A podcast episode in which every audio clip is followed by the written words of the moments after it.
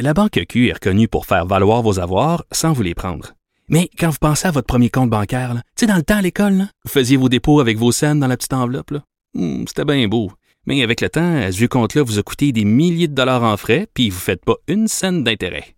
Avec la Banque Q, vous obtenez des intérêts élevés et aucun frais sur vos services bancaires courants. Autrement dit, ça fait pas mal plus de scènes dans votre enveloppe, ça. Banque Q, faites valoir vos avoirs. Visitez banqueq.ca pour en savoir plus. On le sait en ce moment avec tout ce qui se passe, euh, les points de presse journaliers du gouvernement Legault, euh, il y a toute une question de gestion des communications. On est en pleine gestion de crise. Tout est politique en ce moment et la façon dont on transmet les messages a des répercussions directes, des impacts sur la population, sur la perception, sur le niveau aussi de panique et de peur.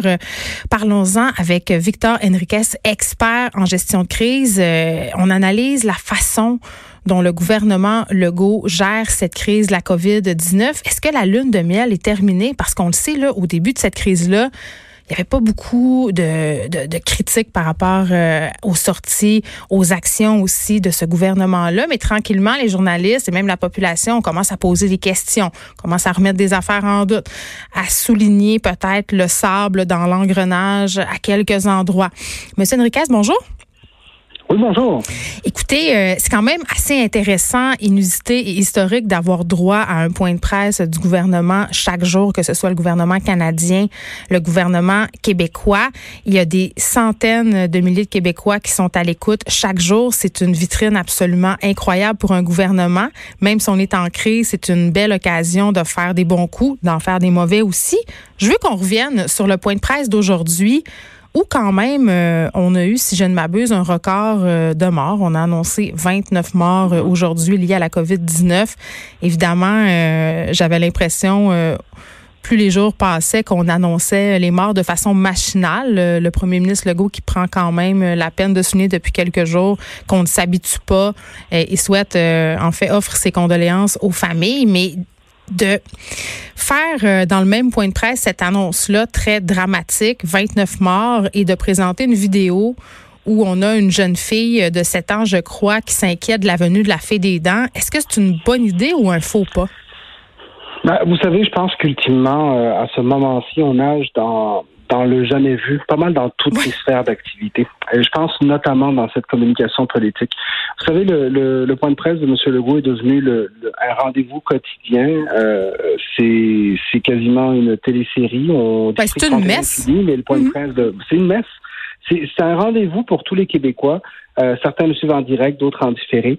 Je vous dirais que c'est très difficile euh, pour un gouvernement de trouver cet équilibre parfait entre le besoin de, bien entendu, rendre hommage aux gens qui sont décédés, mm. mais surtout aussi ce besoin de parler à la population en général de l'état de la situation. Parce que dans une crise, la chose la plus importante, c'est de s'assurer que l'on maintienne un niveau d'information qui est crédible, qui est vérifiable, qui est efficace, qui permet aux gens de comprendre ce qui se passe.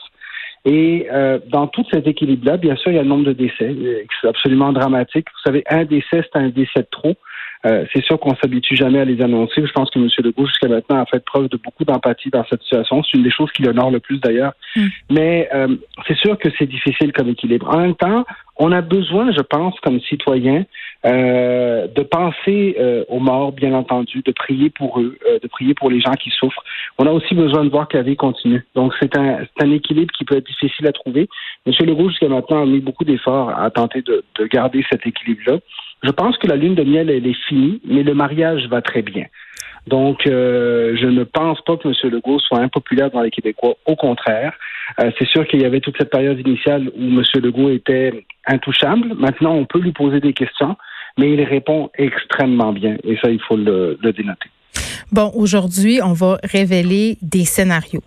Après l'Ontario, la Colombie-Britannique, les États-Unis, la Nouvelle-Zélande, à notre tour, euh, c'est comme si on avait un peu subi des pressions pour les révéler, justement, ces projections-là. Et moi, ma question, euh, quand même, je me la posais, je me disais, Monsieur Legault, puis vous venez de le dire très bien, bénéficie d'un capital de sympathie très, très grand. Il est là depuis le début euh, de la crise de la COVID-19. Il rassure la population. Les gens lui font confiance.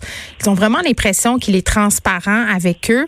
Alors moi, je me disais, pourquoi avoir opté euh, dans l'optique de, où on va révéler cette courbe-là, d'avoir opté... de, faire cette annonce-là en dehors du point de presse. C'est-à-dire, ça va avoir lieu à huis clos à 3h30. Monsieur Legault sera même pas présent.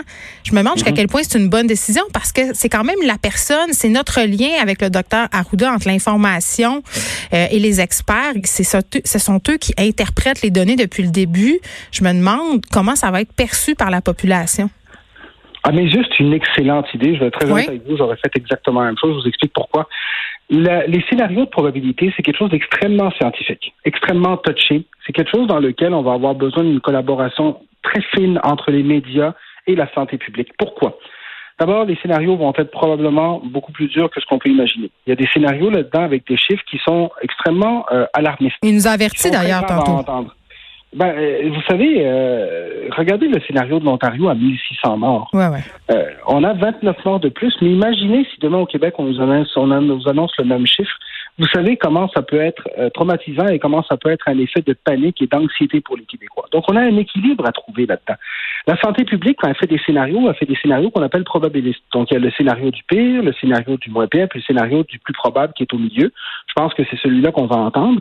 Mais M. Legault, jusqu'à maintenant, s'est fait un devoir de s'assurer de trois choses. La première, c'est que les Québécois ne lâchent pas. Ils il a dit hier, en avril, on ne relâche pas d'un fil. Ouais, bon. La deuxième, c'est que les Québécois, bon, on s'entend. On repassera pour la poésie. On passera pour la poésie, mais disons que la volonté est là du gouvernement au mois d'avril. Il faut s'assurer que les gens respectent les consignes.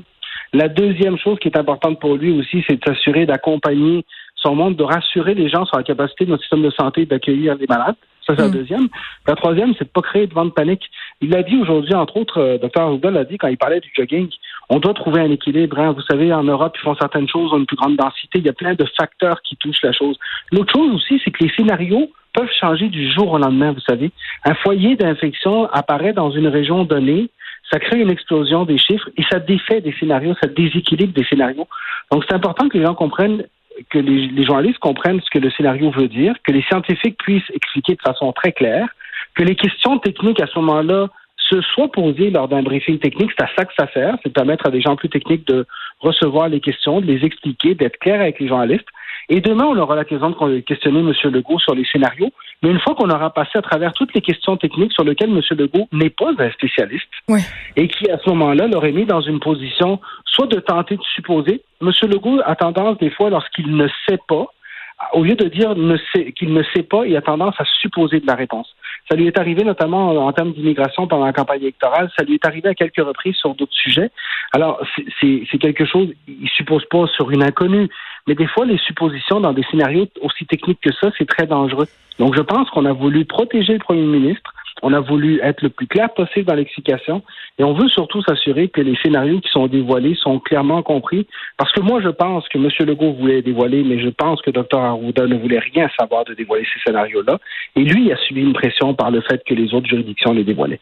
Oui, ben c'est ça, évidemment, euh, parce que justement, le gouvernement américain euh, et en Ontario, on a dévoilé les courbes. J'imagine euh, qu'à un moment donné, on n'a plus le choix. Mais ma question, quand même, toujours à propos de cette courbe, d'un point de vue éthique, M. Enriquez, est-ce qu'on n'aurait pas dû faire cela bien avant, c'est-à-dire partager les scénarios de probabilité plus tôt dans la gestion de crise? Je pense qu'on aurait pu le faire. Je pense qu'ultimement, il y a une question de fiabilité des scénarios. Comme je vous dis, il y a la science d'un côté. Hmm il y a la compréhension du public de l'autre. On doit faire confiance à l'intelligence du public, c'est extrêmement important. Mais en même temps, les gens paniquent, ça c'est normal. Ben, c'est ça, les gens paniquent, puis il faut aussi s'assurer que l'information elle est claire et vérifiable. Vous savez, peut-être qu'il y a un scénario, je donne l'exemple de l'Ontario parce qu'on a vu les chiffres. Il y a deux semaines en Ontario, le scénario n'était pas de 1600, il était de 6000. Hmm. On a pris des mesures, on a ramené le scénario à 1600 et aujourd'hui on veut battre ce scénario-là. Monsieur Faute s'est servi du dévoilement des scénarios pour mettre de nouvelles mesures de confinement et dire maintenant c'est le chiffre à battre. Au Québec, je ne sais pas à quel point on était convaincus de nos scénarios où ils étaient le plus, on veut les dévoiler quand ils sont le plus fiables possible. Donc, à quel point étaient-ils fiables il y a deux semaines, hmm. alors qu'on avait d'énormes inconnus au niveau mondial sur comment cette courbe se faisait? Vous savez, à ce moment-ci, il faut, croire en la bonne foi de nos gouvernements aussi. Mais ça m'amène à, penser, euh, M. Enriquez, à, à, partir de quel moment en politique on décide, quelle information on donne, comment on prend ce type de décision-là? Ben, d'abord, vous savez, il faut, être clair sur une chose, l'information que vous avez, elle peut fuir à n'importe quel moment. Donc, faut que vous vous assuriez que vous la dévoilez le plus rapidement possible pour éviter qu'elle fuite, qu'elle soit euh, victime d'une fuite. sur laquelle vous ne pouvez pas donner d'explication. La deuxième chose qu'il faut vous assuriez, c'est qu'elle soit fiable. Donc, de vous assurer qu'elle a été challengée et que lorsqu'elle va sortir, on peut en faire une information qui est crédible aux yeux du public. Vous savez, ce serait catastrophique qu'on sorte les scénarios et que demain, il y ait des scientifiques qui disent vos scénarios veulent rien dire, des scientifiques crédibles, par exemple. Ouais. Alors, c'est ce qu'on veut éviter également. Donc, c'est tout ça, vous savez, c'est une jonglerie absolument phénoménale que le gouvernement fait en ce moment. C'est jamais vu.